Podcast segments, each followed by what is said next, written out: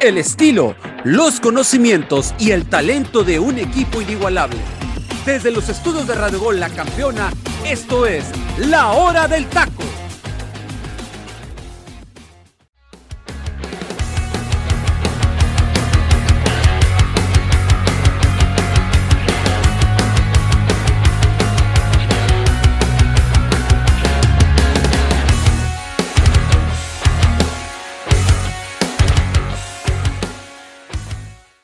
¿Qué tal mi gente? Buenas noches, buenas tardes, buenos días, donde quiera que nos escuche, mi gente. De verdad que muchísimas gracias, muchísimas gracias por escuchar la hora del taco. Los invito, por favor, a que bajen la aplicación de Radio Gol 92.1 de FM y estén al pendiente de todo el contenido que tenemos para ustedes. Bajen por favor la aplicación y muchísimas gracias, mi gente, que la verdad, sin ustedes no sería posible este gran programa que lo hacemos con muchísimo gusto. Ahora en una emisión especial eh, pues hablando, hablando de la situación mundialista, eh, que ya tenemos listos los octavos de final, en un momento se los vamos a dar y vamos a estar hablando, mi gente, de todo lo que ha sucedido hasta el momento en la situación mundialista. Bueno, el día de hoy se encuentra conmigo una personita, un invitado especial aquí en la hora del taco y bueno, solamente vamos a estar él y yo el día de hoy aquí en el programa, pero a darle con todo, mi gente, y espero, espero que les guste muchísimo el contenido que tenemos para ustedes el día de hoy.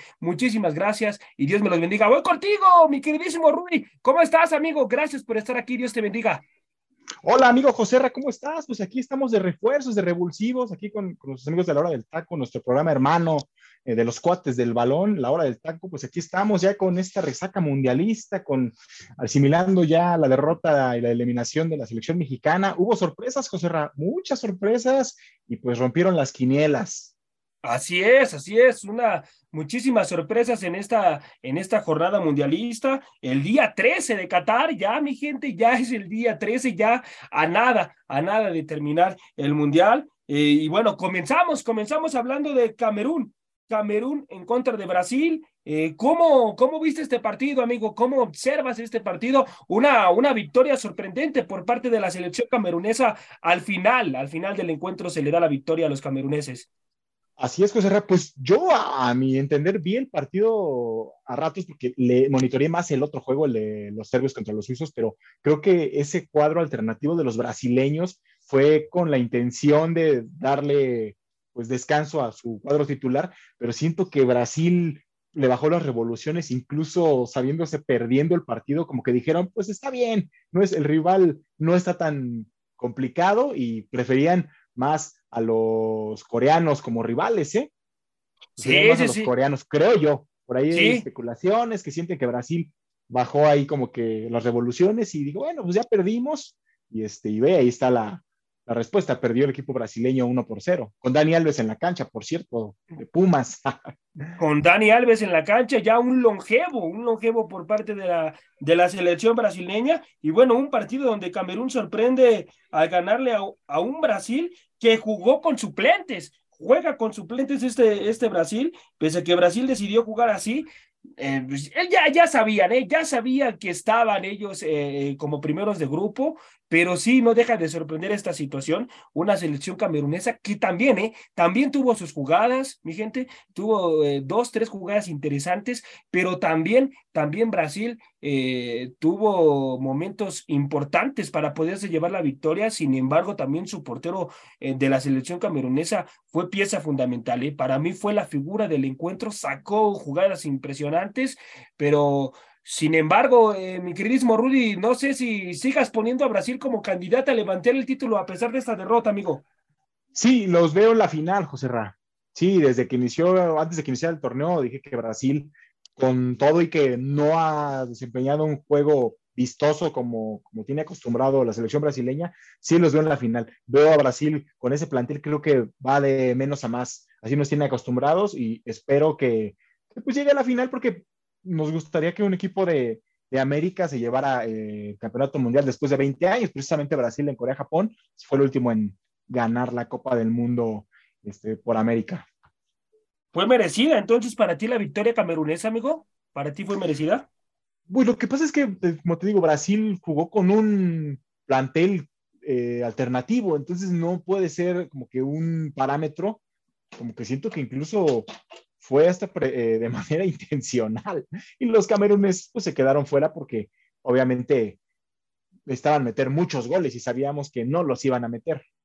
Sí, sí, sí, definitivamente. Eh, intentaron y, trataron de hacer cosas eh, distintas, pero bueno, en algún momento del partido sí mostraron sus limitaciones y, un Brasil que a pesar de que era una selección B, por así decirlo, le compitió muy bien, ¿eh? Le compitió muy bien, le, hizo partido y te repito, para mí fue en su portero la figura. Bueno, vámonos, vámonos al siguiente encuentro, amigo, y vamos a hablar de Serbia. Serbia encuentra en contra de, de Suiza un partido de locos, prácticamente en la primera mitad iban 2 a 2 y un Suiza que que bueno, se jugó su pase en, en, este partido y sorprendió con la victoria, ¿eh? Consiguió, consiguió en un partido eh, disputado, muy disputado para ambas selecciones, un partido en el que, en el que ambas selecciones salieron a darlo todo y, se termina llevando la victoria la selección suiza. Eh, y, y bueno, para ti, ¿quién fue la figura de este partido, amigo? Pues de este juego me parece que el portero de la selección suiza hizo bastante para que la selección eh, serbia no lograra empatar, ¿eh? porque la sí sacó varias, le sacó varias a Mitrovic, entonces creo que el portero de selección suiza fue eh, fundamental para que se mantuviera la victoria por parte de, los suizos. Y como dices tú, un partido de volteretas, 1-1, después 2-1 por parte de los serbios, 2-2 y el 3-2, pero fue un partido de ida y vuelta y con muchos goles. Yo tenía la esperanza que los serbios ganaran, porque ganando prácticamente se calificaban y no les alcanzó. Y es un fracaso, ¿eh? porque es una buena generación, buenos jugadores y pues ni así. O sea, los suizos dieron la sorpresa con jugadores ya experimentados como Rodríguez, Shakiri, y se terminaron metiendo. Así es, se terminaron metiendo. Lo de Shakiri, un uno, un futbolista que tiene muchísima experiencia y que su experiencia ayudó muchísimo a mi punto de vista para que esta selección eh, pues se llevara la victoria. ¿eh? Y, bueno, eh, y lo de Serbia, lo de Serbia sorprendente, es un auténtico fracaso, un auténtico, auténtico fracaso porque era una generación que esperábamos que diera la sorpresa en este, en este mundial y no lo termina dando, algo por lo cual eh, pues termina sorprendiendo. Eh, bueno, vámonos a otra, otra pregunta acerca de este partido, amigo. Em, ¿Qué esperar de Serbia? ¿La ves como como una selección en la cual va a seguir siendo candidata, o bueno, no candidata, sino que va a seguir siendo una selección que puede hacer cosas distintas en el Mundial de Canadá, México y Estados Unidos? No, amigo. No, no, no. No, este, creo que son selecciones que sí, a lo mejor en las eliminatorias por ahí complican, le ganan por ahí a un Italia, se le ponen al tú por tú a una selección inglesa en eliminatorias, pero en Copas del Mundo, en, tres partidos y en sedes, eh, bueno, eliminatorias directas, terminan este, cayendo. Ese es el problema de esas selecciones balcánicas. ¿Cuántos años tiene desde aquella, tanto desde Croacia en 98 y en el 90 con Yugoslavia, pero los balcánicos ya no han vuelto a, sobresalir, ¿eh? la selección de Croacia en el Mundial pasado, pero solo Croacia y los otros, los yugoslavos, los que se separaron, tanto Serbia, los montenegrinos, ya no han vuelto a, a sobresalir. Digo, y el problema es que los años van a pasar y los que hoy tienen 30, pues el próximo mundial van a tener 34, ya van a estar pues más viejos. Así es, así es. Ya van a estar mucho, mucho más viejos. ¿Cómo calificas este encuentro? ¿Bueno, malo, regular a tu punto de vista, amigo? Yo lo califico, primero te voy a dar mi punto de vista, yo lo califico como un, un, partido muy bueno, muy bueno, eh, sí con algunas situaciones de errores, pero fue un partido muy disputado en el cual nos, nos dieron espectáculo ambas selecciones y, bueno, pues también una, una, una Serbia que se murió en la raya, intentó, intentó sacar el resultado, no, no se le dio, pero un Suiza que para mí hizo mucho mejor las cosas para poderse llevar la victoria. No sé qué opinas tú, amigo, ¿cómo calificas el encuentro? Eh, también fue un, encuentro de ida y vuelta, o sea, emoción hubo, goles, como dices también, errores, en las marcaciones había un poco de errores, pero buscaban el resultado, sabían que el que ganaba pasaba, y este, el problema con los serbios es que cuando quisieron apretar, ya no les dio tiempo, ¿eh? Y el empate no les servía de nada. Así es, así es. Ya no encontraron la, manera. así se juega una Copa del Mundo. Muchas veces como que queremos ser más papistas que el Papa y no, que llevamos no sé cuántos partidos invicto. En una Copa del Mundo sabes que vas a jugar tres partidos, te tienes que mentalizar por tus tres partidos y no tienes que ponerte a pensar en el quinto partido, ¿no? Vas paso a paso, si ganas tus tres partidos, o mejor aún, si ganas los dos primeros, prácticamente estás calificado. Entonces, si te pones a especular de que empate el primero y empate el segundo y a ver el otro cómo queda, si tú ganas tus dos primeros partidos, estás calificado. Entonces es otro de los problemas, pero creo que los suizos me terminaron sorprendiendo ese planteamiento y que no se vinieron abajo porque se, le, les dieron la vuelta, iban ganando, les dieron la vuelta dos por uno y terminaron dando la voltereta ellos 3 a 2 al final. Así es, terminaron dando la, la vuelta y bueno, pues algo, algo sorprendente, sorprendente ahí, pero vámonos, vámonos al siguiente encuentro, amigo. Eh, la selección de Ghana, Ghana enfrentando a Uruguay, una Uruguay que pues no empezó tan bien el Mundial a mi punto de vista, ¿no? Una, una selección que tuvo muchos altibajos al inicio de, de, su Mundial, al inicio de Qatar en 2022, pero en este partido en el cual tenía que ganar, lo termina ganando, pero aún así se queda afuera, se queda afuera, no va a los octavos de final, una frustración tremenda para los charrúas, y, me imagino cómo se debe de sentir, eh, pues todos, todos los charrúas. ¿Qué debe de hacer Uruguay, amigo, para hacer ese, eh, pues esta situación de fracaso? Porque yo la califico como un fracaso en la, en la, en la, en la situación de selección uruguaya, porque tenían una selección muy interesante. ¿Debe de haber un cambio eh, de situación de estructura en la liga uruguaya? y también un cambio generacional, José Ra porque ya la selección de Uruguay ya se volvió vieja, ¿eh? O sea, tienes a un Cavani que ya rebasa los 30 medios, eh, un Luis Suárez, ya son jugadores que ya no son jóvenes y pues que tienes que recambiar, ¿no? Obviamente la frustración al final de Cavani aventando el tótem del bar, porque por ahí decía él que había una jugada que él consideró que era penal y no, no, no, se ve la jugada, no lo toca y pues terminaron a la postre quedando fuera, se quedaron a un gol y pues dicen por ahí que la venganza del 2010 por parte de los ganeses, ¿no? Sí. Pero se quedan, te quedas fuera porque no supiste eh, em, afrontar tu, primer partido en el cual ese partido era ganable contra los coreanos, no tenías por qué haberlo empatado. Sí, y ahí me parece que ese, ese fue el partido importante para los uruguayos, amigo. Ese fue el partido donde terminan, pues, quedándose en fase de grupos y, bueno, para ti, ¿quién fue la figura del, del, partido, amigo? A pesar de la, de la derrota charrúa. Eh, creo que el, portero ganés, hay un disparo por ahí del minuto 95, 96, un disparo que alcanza a dar un manotazo. Si no da ese manotazo, iba para adentro, ¿eh? Iba para adentro. Sí, sí, sí. Creo que el, portero ganés eh, termina siendo la figura del partido, ¿eh? Sí, eh, para mí, para mí también fue un gran portero, hizo un gran mundial porque también impuso condiciones no solamente en este partido, sino en los, en los demás partidos. Fue un portero con grandes condiciones y sí le termina sacando un disparo abajo, amigo, se termina tendiendo y la saca con la, con la punta de, de, los dedos y gran, gran portero. Eh, y del, del, lado, del lado charrúa, yo creo que para mí Luis Suárez también se termina aventando un buen partido, ¿eh? Luz Suárez se termina aventando un buen juego, pero bueno, eh, vamos a ver qué es lo que pasa con esta selección uruguaya que necesita hacer ese cambio eh, generacional, ese cambio eh, estructural y, también que haga crecer la liga uruguaya, ¿eh? porque también así que, que sea muy buena liga, pues, pues no es tan interesante, no, no es tan interesante, así que me parece que necesitan hacer cambios importantes también en su liga. Vámonos al siguiente encuentro, Corea del Sur Corea del Sur contra Portugal. Eh, otra sorpresa que se dio, una sorpresa que nadie esperaba que Corea le ganara a Portugal dos goles por uno. Y bueno, eh, ¿cómo calificas este encuentro, amigo? Califico un encuentro de que, los coreanos no dejaron de luchar y los revulsivos que mandó por ahí Paulo Bento en el segundo tiempo terminaron dando frutos, ¿no? Ese fue el 2 a 1 y Humin Song eh, con el estandarte de los coreanos, ¿eh? O sea, yo no pensaba que fueran a ganarle a los portugueses, ¿eh? en ningún momento me pasó por la cabeza. Cuando vi el 1 por 0, dije, bueno, ya, porque los, coreanos, los portugueses van a seguir buscando más goles y ve, terminaron dando la vuelta al minuto 90, el 2 por 1.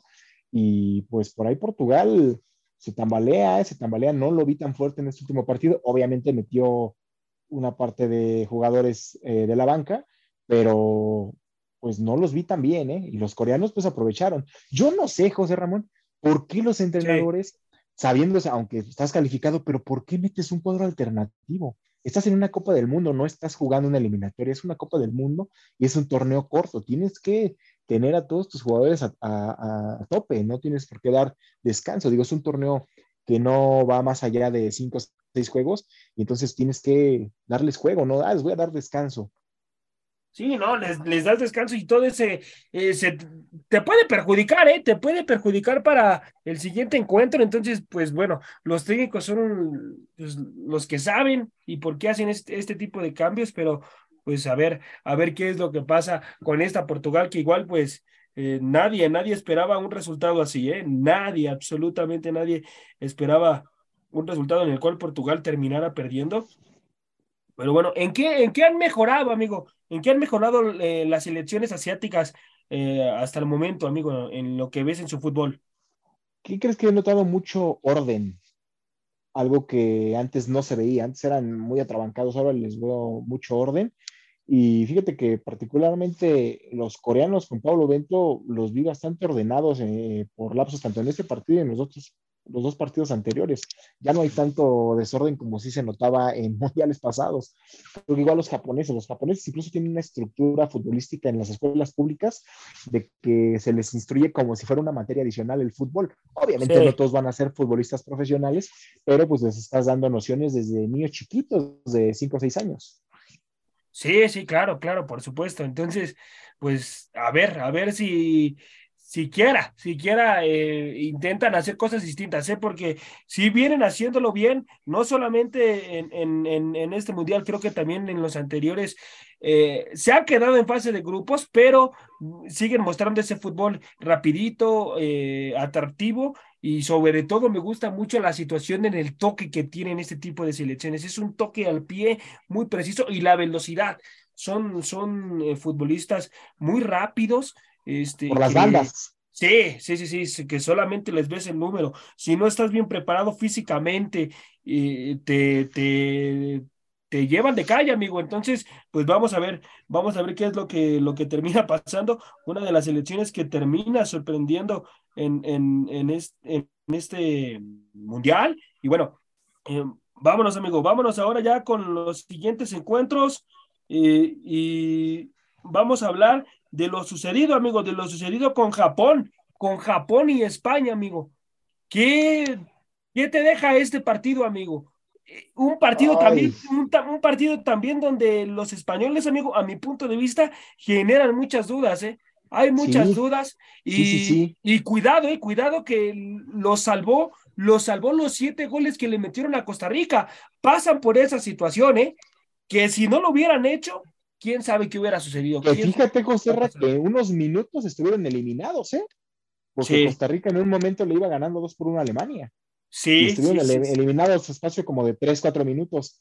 Y fíjate que también mencionan que cuando se enteran que Alemania ya le iba ganando 4-2 a los costarricenses, se enteran desde la banca y bajaron las revoluciones. Incluso se notan en algunas jugadas cómo retrasan la pelota. O sea, ya no querían, dijeron, firmamos aquí la derrota y pues nos toca un rival pues bastante a modo, ¿no?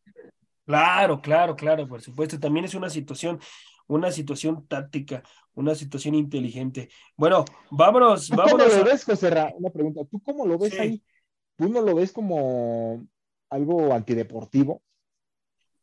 Eh, híjole, sí, es que también de alguna manera, amigo, de alguna manera también puede ser antideportivo porque, o sea, ellos, ellos si metían un gol, le hacían el favorcito a Alemania, Alemania. De, de, meterse a la siguiente ronda. Entonces, pues, pues también, también puede ser una situación que ya hablaron en el, inclusive la hablan antes del juego, ¿eh?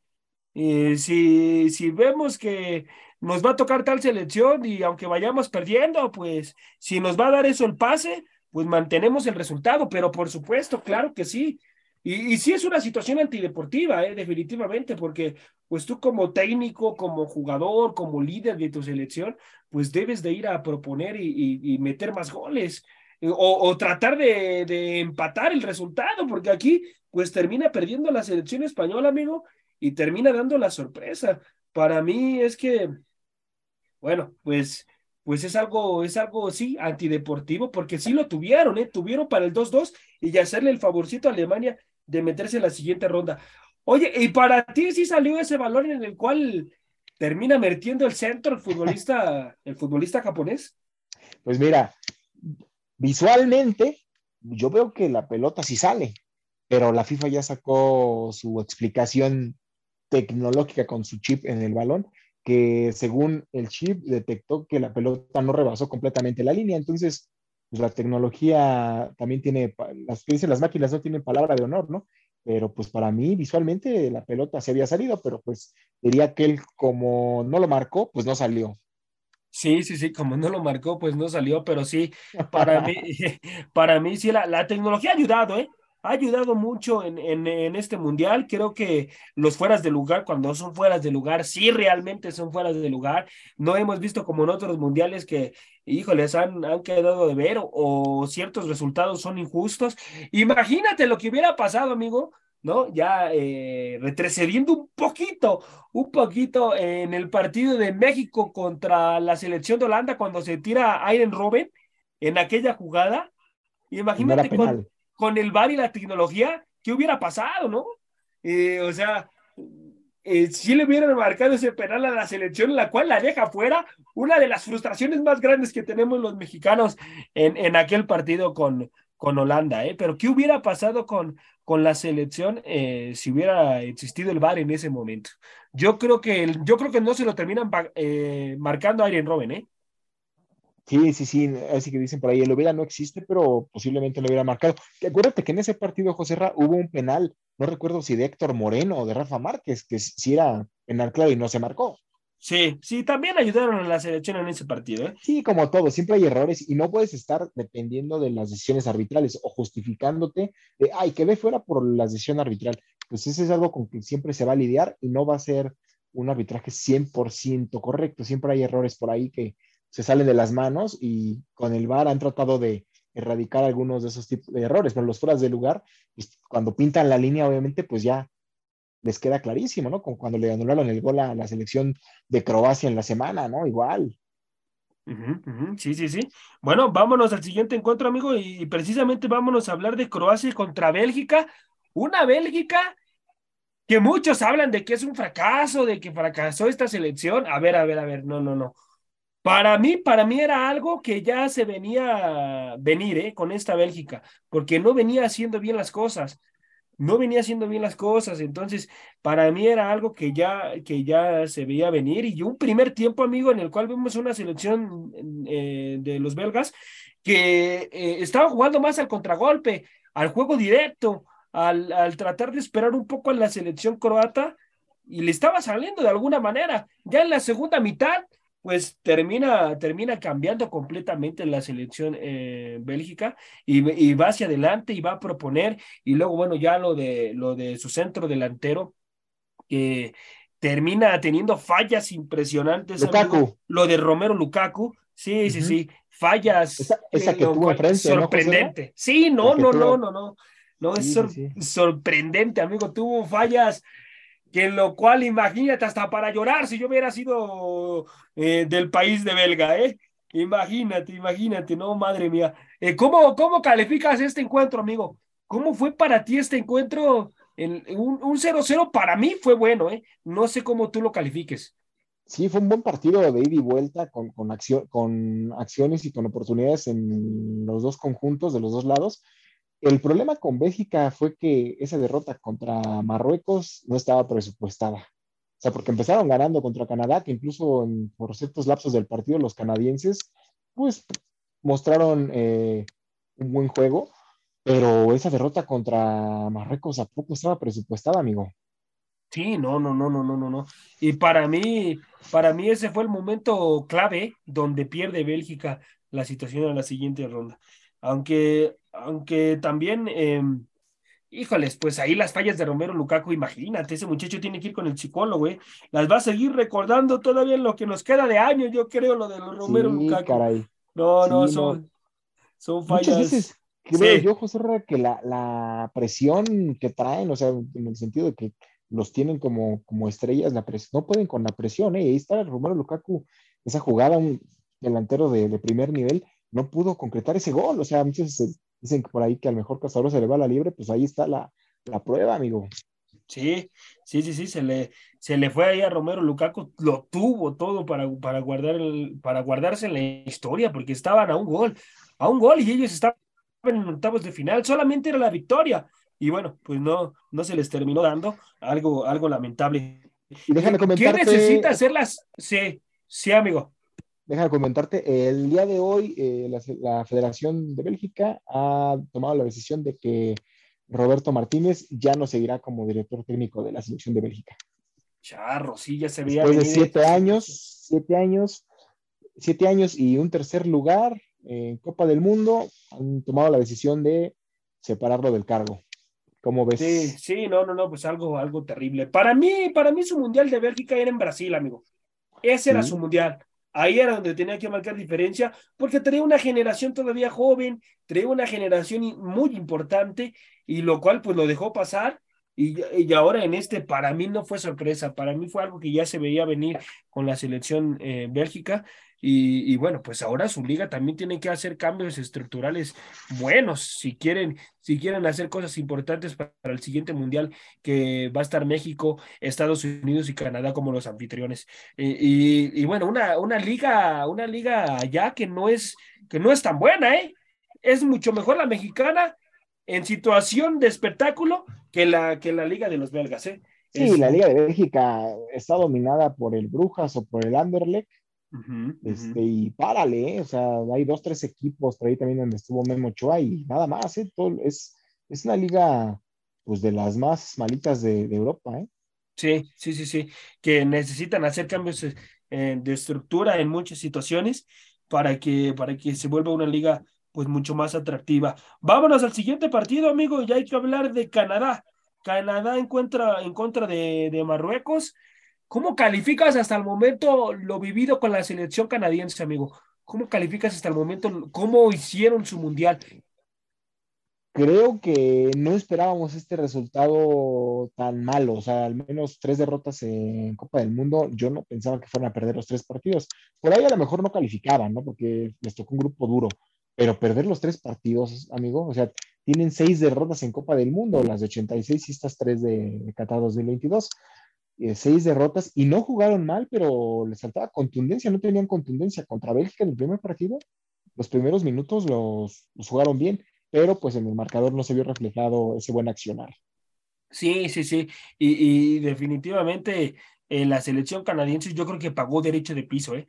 también pagó derecho de piso, tuvo errores atrás que no los puedes tener en un mundial, no puedes tener errores tan sorprendentes en la salida, no lo puedes hacer tienes, tienes que estar muy atento en defensiva y en todas las áreas, no solamente en situación defensiva. Y yo creo que ahí terminó pagando la selección eh, de Canadá, una selección que definitivamente esta generación muy importante se está preparando para el Mundial de Canadá, México y, Estados Unidos. ¿eh? Una selección que va a dar de qué hablar, pero para ese Mundial, no precisamente para este, sino para ese Mundial. Eh, y, vamos, vamos a ver qué es lo que, lo que sucede, lo que termina pasando. Y, bueno, eh, pues uno una situación lamentable. Ya lo único que nos queda vivo en CONCACAF es Estados Unidos, amigo.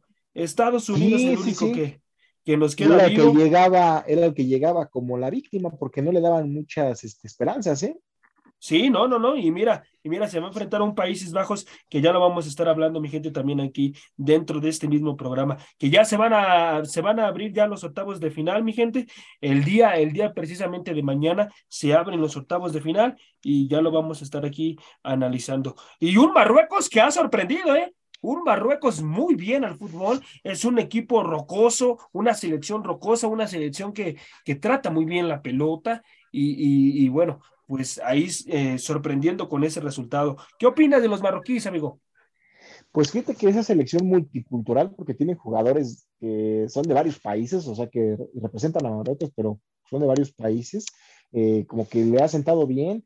Y pues, por ejemplo, este muchacho Sigic, que era de Ajax, está en, estuvo en Chelsea también, pues, oye, creo que ha dado buen desempeño. Y los marroquíes, obviamente, pues han jugado bien, o sea, ahí están los resultados, o sea, no hay más no hay más y, creo que así son los mundiales, se juegan los partidos uno, uno a uno, o sea, no, no debes de pensar, ay, quiero ir a estar en octavos, no, primero gana tu primer partido y, así síguete, porque muchas veces como que eso destantea a los equipos, se desesperan tanto que quieren ganar los partidos sin antes jugarlos, ¿no? Y creo que la tranquilidad y el orden siempre trae buenos resultados. Así es, amigo, así es. Vamos a hacer más adelantito, mi gente, una dinámica aquí entre mi amigo y yo, y vamos a, estar, ojalá, ojalá les guste esta dinámica. Bueno, eh, vámonos, vámonos a, hablar de los ticos ya para cerrar esta situación de los grupos. Los ticos, los ticos enfrentando a la selección de Alemania, que por momentos, por momentos estuvieron adentro de los octavos de final. Y bueno, yo creo que para mí, para mí una, una selección tica que que necesita hacer un cambio generacional ya importante, una selección que se le ha hecho vieja, una selección en lo cual pues no propuso para nada el partido, tuvo mucho tiempo el balón la selección alemana como todos esperábamos, una selección alemana que mínimo, mínimo era para que se llevara cinco o seis goles otra vez, ¿eh? y hay un Keylor Navas imponiendo condiciones con grandes atajadas, haciendo una labor extraordinaria, haciendo una labor titánica y un portero que siempre marca diferencia y al final ahí tuvo ciertos esbozos Costa Rica, intentó hacer cosas distintas que para mí el portero Manuel Neuer se equivoca, ¿eh? se equivoca en las anotaciones por parte de, de, los ticos, le termina dando un rebote ahí en lo cual llega, llega el, futbolista tico y termina empujándola. Entonces, eh, se termina, se termina equivocando para mí eh, Manuel Neuer. ¿Cómo calificas, amigo, esta situación de este partido? Uf, ay, digo, yo siempre he sido fiel fan de la selección alemana desde el 94, amigo. Sí. Eh, la verdad, eh, fue triste ver la eliminación de los alemanes y los alemanes quedaron eliminados desde el partido contra Japón. O sea, no, no puedes presentarte a un terreno de juego esperanzado con la calculadora en la mano a ver qué hace tu rival. Y se sabía, muchas veces se sabía que Japón podía vencer a España, ¿eh? o sea, no, no era algo así como que no pudiera pasar, pero pues sucedió y la selección alemana se ha vuelto vieja en la parte de atrás, es un, equipo viejo, Neuer ya también es un portero que va de salida y tienen que trabajar en esa parte de la Federación Alemana, ¿eh? porque por ahí dicen que es el efecto Bayern, eh, es una liga que está dominada por el Bayern y los otros equipos pues ni siquiera le compiten, ¿eh?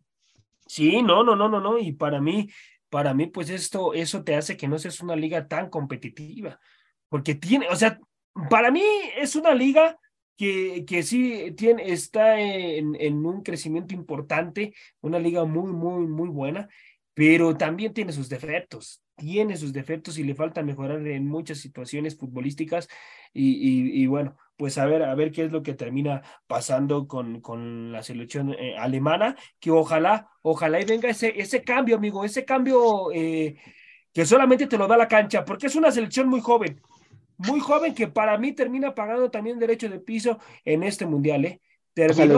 la, inexperiencia. Sí. una selección joven en algunos puntos, pero también jugadores viejos, por ejemplo. ¿Qué tenía que hacer ahí Tomás Müller? Tomás Müller ya no tenía nada que hacer ahí. Sí, sí, sí, ya, ya estaba, ya estaba de más, la verdad, con todo. Sí, la verdad.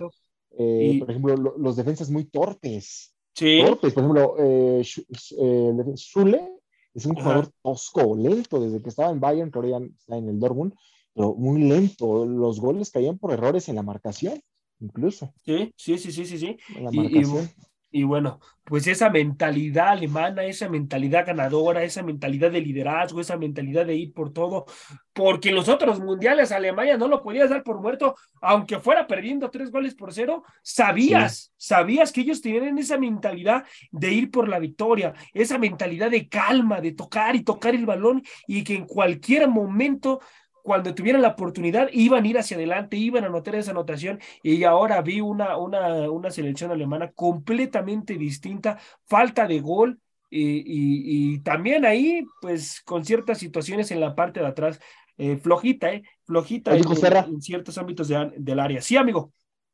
Ahora no aplicó la frase de Gaby eh, que el fútbol eh, es un deporte donde siempre gana Alemania, ¿no? Ahora ya van dos mundiales seguidos que se quedan fuera, o sea, no es cosa menor, ¿eh? O sea, dos mundiales seguidos después de haber sido campeón del mundo en 2014 y te quedas en fase de grupos, en fase de grupos. Es, es bastante, bastante complicado. Y fíjate que veía a este muchacho Musiala, el chavo es muy bueno, dribla la pelota, pero solamente baila con la pelota, pero no suelta la pelota, no le pega y no pasa la bola, se quiere meter hasta la cocina. Y eso también deben de decirlo, ¿sabes qué? Mira, tienes que pegarle también, no todo es meterse hasta la portería, ¿eh? Sí, sí, sí, sí, sí, así es. Pero bueno, vámonos, vámonos a hablar, mi gente, les vamos a dar, eh, ¿cuándo empiezan los octavos eh, del Mundial, los octavos de final del Mundial de Qatar 2022?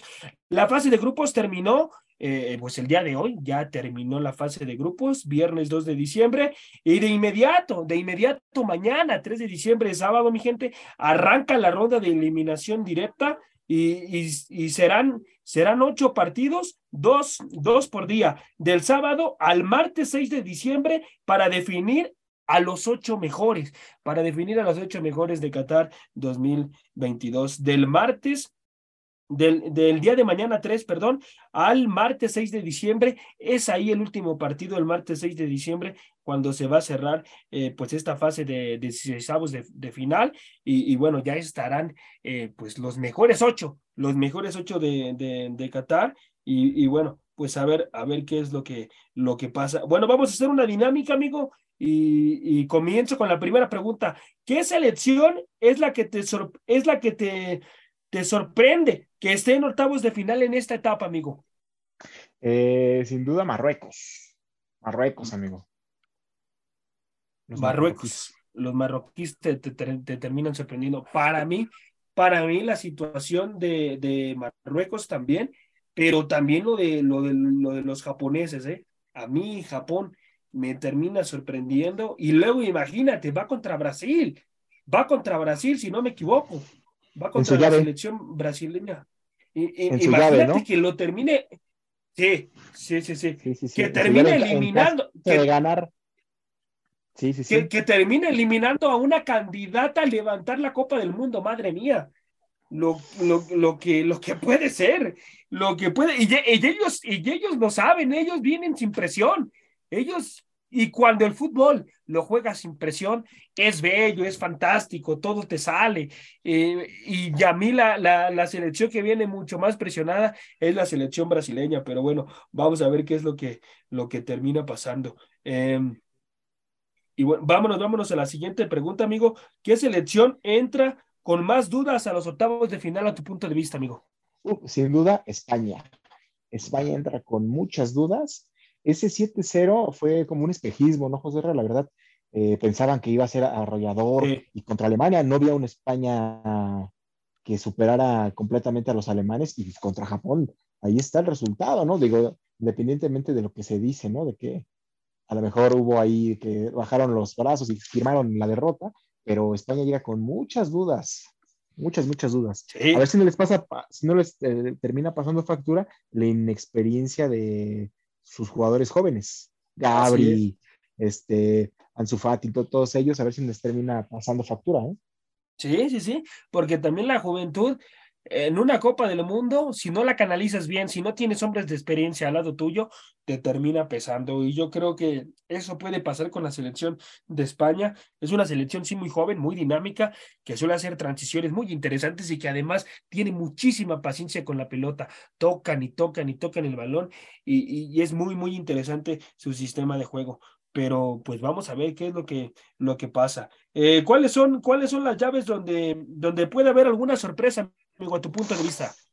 Y siento que, ¿sabes quién siente que va a dar la sorpresa? Los senegaleses. Le van a ganar a los ingleses como lo hicieron. Eh, Inglaterra-Senegal, sí. Inglaterra, sí, que le van a ganar a los ingleses como en el 2002 los senegaleses eliminaron a los suecos.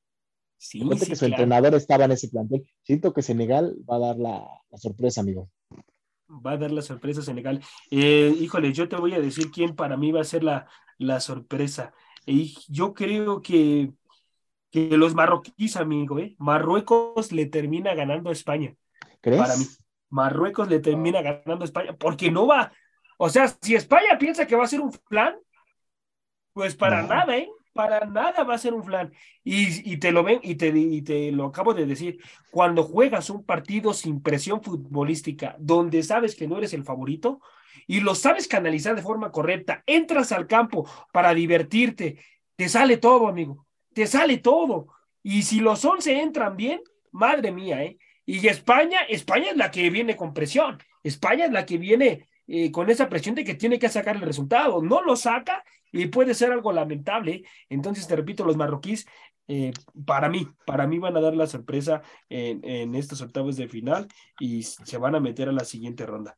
Pero bueno, bueno, mi gente, vámonos, vámonos al momento musical de la hora del taco y regresamos, regresamos, mi gente, ya para seguir tocando mucho más temas. Vámonos, amigo. Este es el momento musical de La Hora del Taco.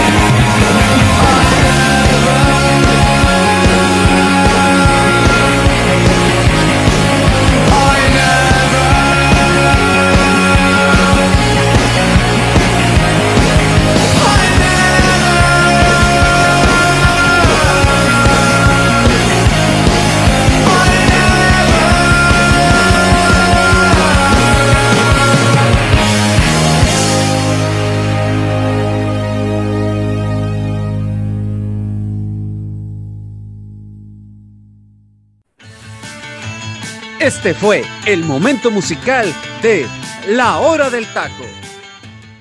Estamos de vuelta, mi gente, estamos de vuelta después de escuchar el momento musical de La Hora del Taco. Y bueno, pues tremenda, tremenda rolita que nos deja el teacher del Vino Cisneros, pero mi gente, tenemos, tenemos que seguir hablando de lo que, de lo que nos queda de, del Mundial, de las llaves de los, de los octavos de, de final Y bueno, vamos, vámonos ya a la última pregunta que estábamos haciendo aquí en esta dinámica entre mi amigo y yo. Eh, ¿Cuáles son las llaves donde, donde crees tú que van a ser muy parejas, amigo? ¿Va a costar trabajo que la otra selección pueda pasar octavos de final? Mm, creo que la, la, llave de los gringos con los holandeses va a estar cerrada. Incluso te vaticino que se van a ir a tiempos extras. Ok, ok, ok, ok. Creo Entonces, que va a estar cerrada va a estar, va a estar cerrada la situación, pero bueno, pues vamos, vamos a ver qué es lo que pasa. ¿Tú cuál crees que llave crees tú cerrada? Aparte de la de Senegal contra los ingleses, que las que yo te había comentado, ¿cuáles crees tú que van a estar cerradas? Híjoles, yo creo que, yo creo que esa también de Estados Unidos, Países Bajos, amigo, sobre todo porque Países Bajos, amigo, es una, es una selección que no está mostrando una labor en conjunto, ¿eh? No está mostrando esa labor en conjunto que nos tiene acostumbrados en otros mundiales. Es una, es una selección que, que, que lo viene haciendo eh, pues, pues en situación individual. Este mundial para, para la, la, selección holandesa es más en situación individual que en conjunto. Entonces, eh, yo creo que no la veo tan compacta como en otros mundiales y un Estados Unidos con, con, con una selección muy joven con un Pulisic eh, que tiene que dar ese do de pecho, tiene que, tiene que cargarse la selección al hombro y marcar diferencia. Un Weston McKinney que eh, para mí, para mí se aventó un partidazo contra Irán, el mejor futbolista, Weston McKinney para mí en ese partido, termina marcando diferencia con unas condiciones extraordinarias. Y bueno, pues vamos, vamos a ver qué es lo que pasa. Pero para mí esa va a ser la llave más, más cerrada, amigo. Y también te, este, yo creo que, yo creo que la de, la de Portugal, Suiza, ¿eh? También. Para mí esa va a ser una llave cerrada. Sobre todo como vi jugar hoy a los suizos. Si le, juegan, si le juegan así a Portugal. Le gana, ¿eh? Híjoles, híjoles, ¿eh? Puede quedarse Portugal en octavos de final, a mi punto de vista. Imagina, imagínate lo que sería eso, que tu comandante Cristiano Ronaldo se fuera en octavos. No, no, y cállate, que Corea, imagínate que Corea elimina a Brasil. No, no, no, bueno. Pues mira, todos decíamos que no, que cómo, cómo, Japón le va a ganar a Alemania, cómo este, va a quedar fuera en primera ronda Uruguay. Y ve, ahí está, ¿cuántos se quedaron fuera? Sí, Los sí, belgas se quedaron fuera también. Sí, claro, claro, claro, pero bueno, pues vamos, vamos a ver qué es lo que, lo que pasa, lo que termina sucediendo y, vámonos, amigo, a hablar ya para, pues, irle avanzando en el programa. Eh, la situación, la situación de los primeros partidos, mi gente, ya se abren las llaves para los octavos de final y, y empezamos con el partido de Argentina. Argentina enfrentando a los australianos. Eh, ¿Qué podemos esperar de esta llave, amigo, de esta primera fase de octavos de final? Pues ya lo comentabas, los, los Socceroos no son un hueso fácil, no es un equipo sencillo, porque, pues como comentabas, ¿no? La forma como, como juegan, como se desempeñan en la cancha, no es fácil para Argentina. Y acuérdate que Argentina sufre mucho por arriba, ¿eh? Sí, sufre mucho, sí, mucho por arriba. Y no te sorprende que por ahí un golecito en tiro de esquina, balón parado, pelota parada, aprovechando la altura de, de sus centrales eh, australianos, ¿no? Los argentinos están muy confiados, he escuchado varios colegas argentinos y dicen, no, ya estamos en cuartos de final y pues contra Holanda, o sea, ya solitos se están poniendo, tienen mucha confianza, o sea, están muy confiados, pero aguas porque Argentina creo, creo que también puede sufrir, ¿eh? No, no creo que esté tan fácil. A lo mejor no ahorita, pero en octavos eh, perdón, en cuartos se puede ir, ¿eh? Se puede ir. ¿Tú cómo ves este partido, José Ra? Híjoles, yo veo, yo veo un partido en el cual Australia, amigo, Australia, si le juega inteligentemente, como he visto a esta Australia jugar, le puede dar un susto a los argentinos, ¿eh? Porque es una selección que ya te venía diciendo antes de entrar al aire, que suele, suele sí aventarse hacia atrás. Es una selección que no le interesa la posición de la pelota, pero, pero cuando empieza a atacar en bloque, es una selección que te complica muchísimo. Es una selección que, que ataca por transiciones largas, que cuando tiene la pelota y, y, le gusta tenerla, lo poco que la tiene en las piernas, también saben, saben tratar muy bien la pelota, ¿eh? O sea, son futbolistas con, con condiciones eh, técnicas muy buenas, condiciones técnicas que pueden dar ese susto a los argentinos. Y una Argentina que, yo no la veo como candidata a llevarse la Copa del Mundo, ¿eh? Yo, veo, yo veo en Francia mucho más fuerte definitivamente antes que los argentinos, a un Brasil que también está jugando de forma fantástica y, la veo una, esas dos selecciones que son candidatas a llevarse la Copa del Mundo. Para mí esa puede ser la, la final. Y, y, una que otra sorpresita ahí, ¿eh? que se alcance a meter en cuartos, pero esa puede ser la final entre franceses y brasileños. Igual, eh, coincido con tu final, ¿eh? Y por ahí que me gustaría la sorpresa Senegal. No sé, siento que los senegaleses van a terminar metiéndose a cuartos, ¿eh? Como en 2002. Como en 2002. Sí, sí, sí, que se metieron hasta cuartos de final ahí en, en, en 2002.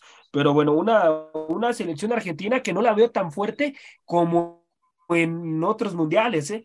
que sí venían con una selección extraordinaria muy buena.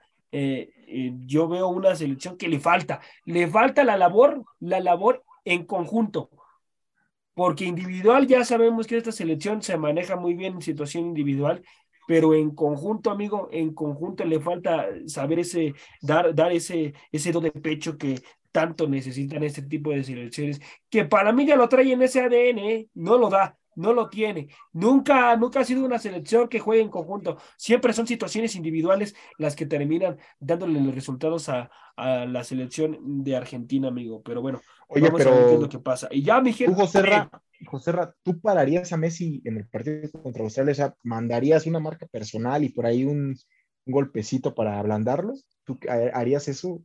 ¿Harías de nulificar? A Lionel, a Lionel a Messi, Messi no, no, amigo, no le no le mandaría una marca personal. No, no, no, no. Lo, lo que haría es que mandaría tres futbolistas, tres contenciones, hasta cuatro si se puede, unos cuatro contenciones ahí, que le achiquen, que le achiquen el espacio, amigo, y, y, que no lo, no lo dejen hacer su juego. Porque si tú dejas hacer a Messi su juego, él suele meterse mucho hacia adentro.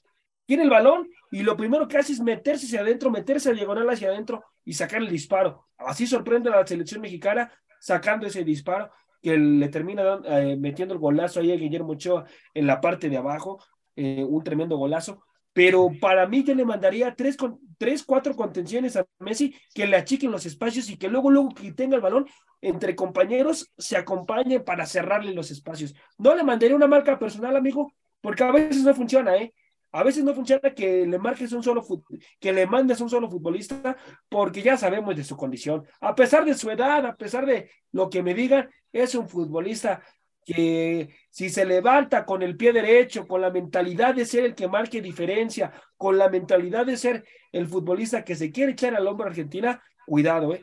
Pero si no se levanta también con las ganas de jugar, ya sabemos, ya sabemos que Lionel Messi a veces le cuesta trabajo los partidos importantes. No aparece, ¿eh? También. Todo depende, todo depende si durmió el niño, si descansó, si está contento, si quiere jugar al fútbol. Porque con Argentina, digo, con Argentina ha quedado de ver en muchas situaciones, ¿eh? No aparece en los momentos cruciales, así que todo depende de cómo amaneció el niño. Si desayunó bien, sus hot cakes, su leche, todo bien. Si, si desayunó muy bien el futbolista, porque a, veces ha quedado de ver, amigo, a mi punto de vista. Pero si te digo, se despierta con el pie derecho, queriendo marcar diferencia, cuidado, eh, cuidado con la pulga, porque aunque le pongas a tres, se los va a terminar llevando o va a terminar metiendo un pase para gol, aunque Lionel Messi sabe, sabe que en esos partidos es donde tiene que empezar, eh, tiene que empezar él a marcar diferencia si quiere llevarse el título de la Copa del Mundo. Él, nadie más, él con su talento futbolístico tiene que dar ese do de pecho que necesita para que su selección vaya a esa final y se la lleve. Porque ya no es mañana para Lionel Messi, ¿eh? No creo que esté en el Mundial, de México. Sí, ya no. Oh, ya, ya no. yo, yo creo que no va, no va a llegar al Mundial de, de, de Canadá, México y Estados Unidos. Y si llega, va a llegar pues con bastón, ¿no? Con todo respeto, la de 39, verdad. De 30, Entonces, 39 años, de 39, amigo. No, imagínate, madre mía, no, no, no, eso es solamente un portero, ¿eh? Solamente un portero puede llegar a cumplir, eh, pues, ese sueño. Pero ya un futbolista eh, en la posición, sobre todo donde juega Messi, es muy difícil. Así que Lionel Messi sabe, amigo, te repito, que tiene que empezar a marcar diferencia él en estos partidos, porque si no lo hace, si no lo hace, puede ser, pues, lamentable es su último mundial y ya no, ya no tiene vuelta atrás el astro, el, el, astro argentino. Vamos a ver qué es lo que pasa. No lo ves campeón. Y, ojalá. No, yo no la veo campeona, ¿eh? No, yo tampoco. Yo no la veo campeona. Yo no la veo campeona, pero tienen a Messi, amigo. Tienen a Messi. O sea, que si él se despierta mañana, quiero, ser, quiero marcar diferencia. No, madre mía, madre mía.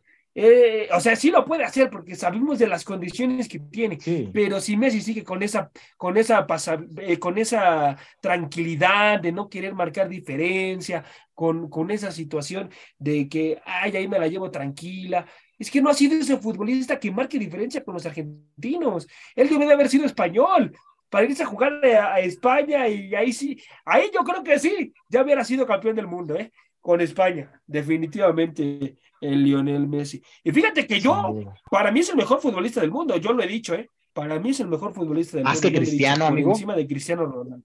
Sí, para mí. Es, es, tienen condiciones diferentes, ¿no? Lo que yo le pido a Messi es que marque diferencia en Argentina. Eso es lo que yo le pido. Porque un, futbolista para ser el mejor del mundo, bueno, terminar de ser el mejor del mundo, necesita marcar diferencia también con, con su selección, amigo. Si eres el futbolista que tú lo ves jugar en su club y ya es el mismo. Y con Argentina, no, con, Argentina Messi es otro. Es, que mira, Serra, en el Barça ve el cuadro que tenía en el Barça, cuando tuvo al Super Barça de Guardiola. Y ve ahora incluso en París, eh, exacto, en París, en Mascherano, en París Saint Germain no juega como jugaba en Barcelona, o sea, sí, sí tuvo mucho que ver que tuvo un gran equipo eh, alrededor de él, ¿no? Y, por ejemplo, un Cristiano Ronaldo. Xavi, Xavi. Xavi. Sí, claro. Xavi, Iniesta. un Cristiano Ronaldo. Iniesta. Adelante, adelante. Iniesta. O sea, digo, le tocó estar con Ronaldinho también, antes empezó. No, claro. claro. Pues, sí, este, sí, sí, no. Sí, para mí estuvo cobijado de grandes futbolistas, lo cual lo hicieron brillar, ¿no? Y con Argentina, no, con Argentina, sus compañeros no juegan para él, sus compañeros juegan en una situación individual, no juegan para Lionel Messi, aunque es la primera Argentina que veo que quiere ver a su compañero campeón, ¿eh? Porque las otras generaciones no. Las otras generaciones yo veo una Argentina muy individualista, muy al, al yo solo puedo hacer las cosas, o sea, no, no jugaban en conjunto. Y bueno, ya no hablemos de jugar para un compañero, ¿no? Ya, ya, pues mucho menos. Pero esta, esta es la selección en la cual veo más atractiva, amigo, en situación de que pues quieren ver a su compañero campeón, porque ellos mismos lo han manifestado. Pero yo no veo una selección con, con esa sangre para llevarse una Copa del Mundo, ¿eh? Y sobre todo poderosa. No la veo como está jugando Francia o como, o como puede estar jugando eh, la misma selección de Inglaterra. ¿eh? Inglaterra también, cuidado, ¿eh? porque así se va a enfrentar una selección difícil, que es eh, la, la, selección de, de, Senegal. Pero, pero puede, puede estar también dando ese do de pecho a la selección de Inglaterra, ¿eh? una selección joven que puede sorprender también, amigo. Vamos a ver qué es lo que. ¿Qué te crees, Conserra, que yo a los ingleses, hoy no, no los veo fuertes, no, no, no. Vi su partido contra los iraníes y, o sea, Irán era un plan y sí le metieron seis, pero ya cuando jugaron contra los gringos, este, no me convencieron. Y en este partido contra los galeses, pues en el segundo tiempo ahí con Rashford ya este, de recambio, pero no veo a fuerte Inglaterra, amigo, no sé. Sí, sí, sí, sí, bueno, pues vamos a ver. Vamos a ver qué es lo que pasa. Eh, vamos, vámonos al, al, último, al último partido, amigo. Países Bajos, Estados Unidos. ¿Quién debe ser la figura, amigo? ¿Quién debe ser la figura de este encuentro por parte de la selección de Estados Unidos? Pues ya es momento de que el hombre en el espejo aparezca, ¿no? ¿No crees? Sí, Pulisic, ¿no? ya es momento, sí, Pulisic. Sí, sí, sí, el hombre en el espejo, man in the mirror.